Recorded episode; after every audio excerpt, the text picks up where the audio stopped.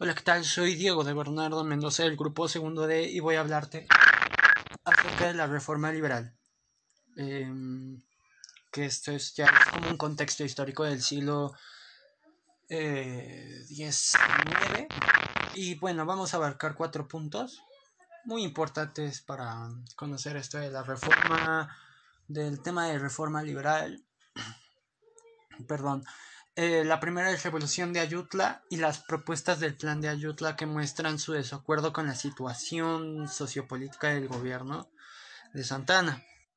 Y bueno, esto no es solo cosa económica, ¿verdad? También es política. Hubo una inestabilidad política y esto fue porque durante los primeros años eh, y durante también muchos años, eh, esos años de este, el México soberano e independiente los se dividió en dos bandos eh, México, ¿no? Bueno, la política mexicana o como lo quieran ver, eh, los liberales y conservadores, ¿no?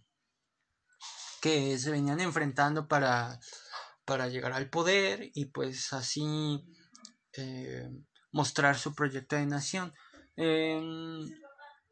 los liberales empezaron a hacer, eh, bueno, se empezaron como a, a mostrar más, o diríamos, a, mostrar su proyecto de nación en la revolución de Ayutla. Es muy importante, porque, bueno, sabemos que los conservadores decían, no, pues que debemos de tener un gobierno más fuerte para superar esta crisis, eh, tanto política como económica, según ellos que pues imperaba ¿no? en esos tiempos y, por eso acuden a Santana para que ocupe la presidencia. Y ya, bueno, ya sabemos el rollazo de que hubo 20 presidentes durante los primeros años, la intervención de Estados Unidos, etcétera, ¿no? Ya en los últimos años de Santana eh, llegan antecedentes de la revolución de Ayutla, y ya pues se levantan los liberales allá en Guerrero con este plan que era dirigido por los liberales Florencio Villarreal y también Juan Álvarez e Ignacio Comonfort, entre otros también.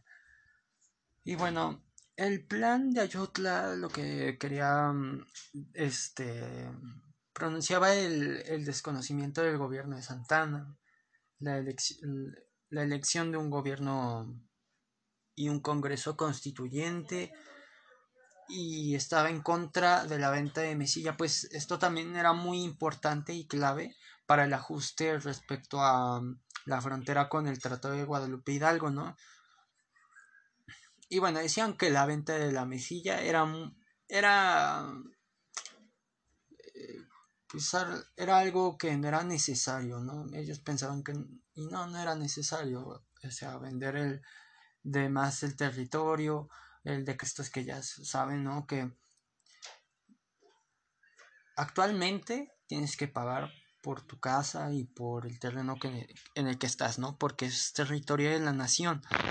Pero, o sea, ya llegar al, al grado de tener que, este, eh, pagar como por ventanas, canales, asientos de coches, porque se hiciera popó en la calle perro, no me acuerdo, o sea, eran cosas muy raras, pues ya era demasiado. Y aparte, bueno, eh, dejemos eso al lado, ¿no? También pues el, el país estaba en, en crisis, en una grave crisis, y pues no podían darse el lujo de seguir este empobreciendo más al país.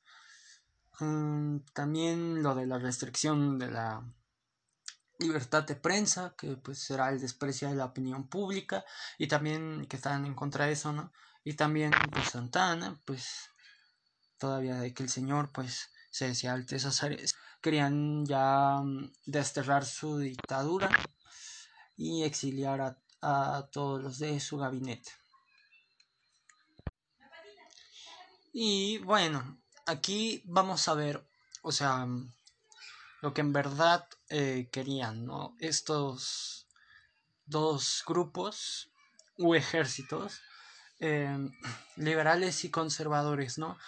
Em, las cualidades del proyecto liberal es que ellos querían una república federal y representativa popular.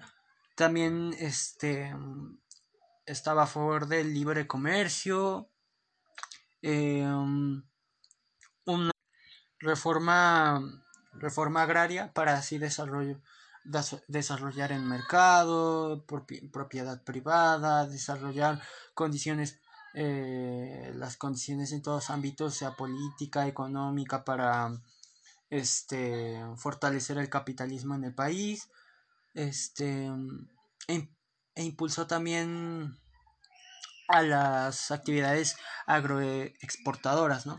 En cambio, las características del proyecto conservador, pues era la creación de un Estado central fuerte, ¿no? O sea, el centralismo que se centrará en, en un solo poder, eh, este, se acumulará todas las funciones de un gobierno, ¿no? También em, impulsó el proteccionismo, eh, o sea que no permitía eh, también, o sea que no permitía otros a otros países a que mm, por ejemplo no vinieran a comerciar o que hubiera a lo mejor permisos em, apoyó al crecimiento agrícola eh, también al sector industrial moderno a manufacturas que estaba incorporado por por el capital y, la tecnología, ¿no? Y también una intervención gubernamental para así el fomento de para que se fortaleciera la economía, ¿no? Y pues sean muy distintos, ¿no? Eh, políticamente. Entonces, pues Santana, pues lo que empezó a hacer es tomar alguna de las ciudades y países del sur, por ejemplo Acapulco, Costa Rica, tierra caliente, pero pues no, fracasó, ¿no? Y, también lo malo de esto fue que todos empezaron con, todos empezaron a ir sobre las ideas liberales, como que se empezaron a pegar a estas ideas. También en, por ejemplo, en Luisiana, todos los, este, Nueva Orleans o este, algunos este, territorios del norte también empezaron como estar a favor del proyecto liberal y otros liberales como Benito Juárez, este Benito Juárez, eh, entre otros, ¿no? y bueno, también como Ford empezó también con su con su idea, perdón, se me trabó, con su idea de gobierno. No, con su idea de seguir este mm, como pudiéramos decir ah, pues sí divulgando sus ideas no o tomando algunos territorios por ejemplo este Guanajuato Jalisco Michoacán Querétaro para así dar fin a la dictadura de Santana y pues terminó triunfando en la revolución de Ayutla y pues como sabemos huyó Santana exiliado, ¿no? Quién sabe para dónde se fue. Y bueno, ya después de la derrota de, de Santana, pues viene lo que es este reforma liberal, ahora sí. Y le, bueno, sí, leyes de reforma, ¿no? Que ya es la reforma. A esto es lo que quiere este, llegar el tema. Que ya después del triunfo y consecuente, bueno, el derrocamiento eh, conservador, pues se dio, a un, se dio un gobierno liberal puro, literal, porque todo el gabinete ya era de puros liberales, y pues a la presidencia llegó Juan Álvarez, este que inició la reforma con la promulgación primero de la ley Juárez, que esto fue un golpe muy duro para los conservadores, donde pues eliminaba fueros militares y eclesiásticos. Eh, ya después eh, de mm, Álvarez, pues se le sustituyó por Comonfort y él siguió con las leyes por ejemplo con la ley Lerdo y luego con de Iglesias que ahorita les voy a explicar. Y así siguió, ¿no? Pero, o sea, el grupo conservador y, ah, e incluso el arzobispado de, de México pues consideraban que era un ataque, o sea, letal, literal, que sus fueros eh, estaban siendo pues pues sí, dañados, considerando sus decretos como un ataque y así, ¿no? Y ya, este, después empezaron a elaborar la constitución. Unos estaban, pues, queriendo plantear algunos puntos y leyes de la Carta Magna, de la, pudiéramos decir, de la primera constitución de México, si es que no quieren ver la de Morelos, eh, la Carta Magna de 1824, pero pues no, no prosperó esa propuesta, ¿no? Y pues ya se dio el resultado de hacer una nueva constitución firmada el 5 de febrero de 1857. Pero pues ya saben, los conservadores no querían, desconocían este, esta constitución por completo.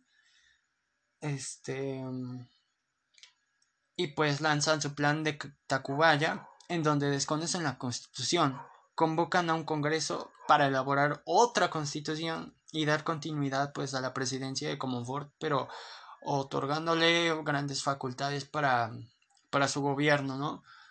Y pues Comonfort pues dijo, ah, pues sí me agrada la idea, estoy convencido, pero no, pues no lo, no conocen, no este, desconocen a Comonfort este mm, lo desconocen y pues tuvo que huir porque si no iba a ser una traición ¿no? a los liberales se va a Estados Unidos y pues se queda Benito Juárez en la Suprema Corte de Justicia. Pues ya que asume la presidencia y él siguió con lo de la constitución no con lo de las leyes siguió expidiendo leyes. Pero pues Zuluaga eh, que pues será el otro como líder conservador después de Santa Ana, em, pues quiso a fuerzas, este, él fue el que promulgó este plan, el de Tacubaya, y pues quiso ocupar la capital y fue nombrado presidente em, en donde se quedó sitiado, bueno, se quedó en Ciudad de México mientras Juárez pues estableció su gobierno mientras después de que se fue Ford en Guanajuato. Y ya en el transcurso del gobierno de Juárez en Veracruz em, promulgan unas leyes que es, por ejemplo, las leyes de reforma. Las dichosas leyes de reforma, ¿no? Y pues, por ejemplo, la ley Juárez suprimía fueros militares y eclesiásticos, que es lo de que dije, la primera de Álvarez, ¿no? Luego la que él expide la ley, ah, no, la de Ford ley Lerdo, eh, que de, de, desamortizaba eh, fincas rústicas y urbanas, ¿no? De propiedades, por ejemplo, civiles eh, y eclesiásticas, religiosas. Eh, de iglesias también de Comonfort que prohibió el, cobro de bautismos, todo lo que estaba relacionado con la iglesia, ¿no? Casamientos, entierros a los pobres o a las personas, para ser más general, y pues la constitución de 1857, ya la general, la constitución en sí, que es la que promulgan eh, Juárez, que es lo que dictaba esta constitución era libertad de educación y trabajo, que hubiera soberanía popular, igualdad ante la ley, este, no hay libertad de culto, también eh, abolición de la pena de muerte, eh, y que fuera una el país tuviera una república fuera una república representativa democrática y federal. Y había otros este factores no claro una constitución es pequeña. Y por último tenemos la reforma pues las leyes de reforma de 1857 que pues estas son incorporadas a, a, la, a la constitución.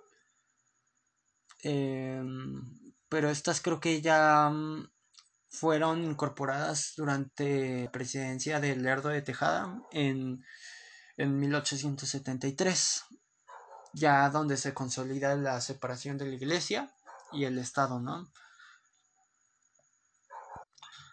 Aunque bueno, este, en sí las leyes, estas leyes liberales pues se establecieron pues a medida que el gobierno liberal se fue consolidando cuando ya este, habían derrotado a los franceses en la segunda intervención francesa. Y así llegamos terminando a la guerra de reforma, eh, su contexto político y los dos tratados, el de MacLean Ocampo con el de Mon Almonte. Y pues, bueno, estos eran tratados que hicieron en el extranjero para obtener más apoyo tanto, tanto militar como político, ¿no? Y bueno, también que um, lo último que pues Miramón no logró ocupar Veracruz para así dar el triunfo liberal. Y bueno, ese es el último punto. Y pues los acontecimientos, este, bueno, los acontecimientos de este plan, del de Tacubaya, pues eh, tuvieron eh, una consecuencia que Juárez tuviera que dejar la capital, como dije, y pues eh, la ocupación la tuviera Félix María Zuluaga del bando conservador. En donde pues Juárez, bueno, aquí ya había iniciado oficialmente forma, o bueno, la conocen como Guerra de los Tres Años, porque dura pues tres años, dura hasta, hasta el primero de enero de 1861, y pues ya vemos que eran dos presidentes, Juárez y Zuluaga, ¿no? De dos bandos distintos. Y pues Juárez eh, mientras Zuluaga estaba como que tratando de ocupar varios sitios y apoyo. Em, Juárez también, pero él se iba como a distintos lados. A lados en donde, por ejemplo, él se iba a Colima, luego y luego se trasladó a Guadalajara y de ahí se fue a Veracruz y luego pasó por Manzanillo y así, ¿no? ahora sí que tenía una ruta grande con los florales, ¿no? Juárez y pues, como dije, estaban buscando en el extranjero apoyo, em, por lo que los liberales buscaron apoyo con Estados Unidos y este los conservadores en Europa principalmente con España y un poco con Francia, ¿no? algo con Francia. Entonces el primer tratado con liberal fue el tratado de Campo, en el cual este buscaba, bueno, em, firman este tratado a cambio de, de un préstamo que pues México le concedía a cambio de pues circulación em, en el istmo de Tehuantepec. Y también la autorización y derecho para que intervinieran militarmente con el consentimiento o sin el consentimiento de México, bueno, si no fuera, eh, si fuera una emergencia y también libre tránsito en puntos del noreste del país. Y pues eso era muy, muy riesgoso para México porque, pues, como bien sabemos, Estados Unidos ya tenía como ideales expansionistas. Y pues imagínense que estuvieran ocupando esas partes de, del país, principalmente el sur, que es el mismo de Tehuantepec, perdón, perdón, perdón. que pues sí estaba muy riesgoso, pero por suerte el Senado estadounidense pues no, no este... Mm, lo rechazó, ¿no? Y pues eso nos salvó un poquito, ¿no? y por, el lado eh, conservador, el Tratado de Mon Almonte, que pues eh, en ese tratado que fue firmado por, por Santana, imagínense. em, establecemos, bueno, establecen los conservadores relaciones con España, aceptando reclamaciones de otro tratado, creo que em, eran deudas a, españoles, ¿no? Bueno, firmado por Santana, en donde se compromete a indemnizar a familias de víctimas de 1956, ¿no? Y en otras haciendas donde pues los conservadores obtienen un préstamo. Bueno, querían dinero, literal, ¿no? Yo creo que de dinero a... No, pues sí, es que a lo mejor si les ofrecían apoyo militar y luego que Estados que por ejemplo un país se quisiera aprovechar después de haber ganado una batalla, ¿no? Pues yo creo que ellos prefirieron pues un préstamo de, de dinero, ¿no? Ya sea préstamo, ya sea pues, este como que em,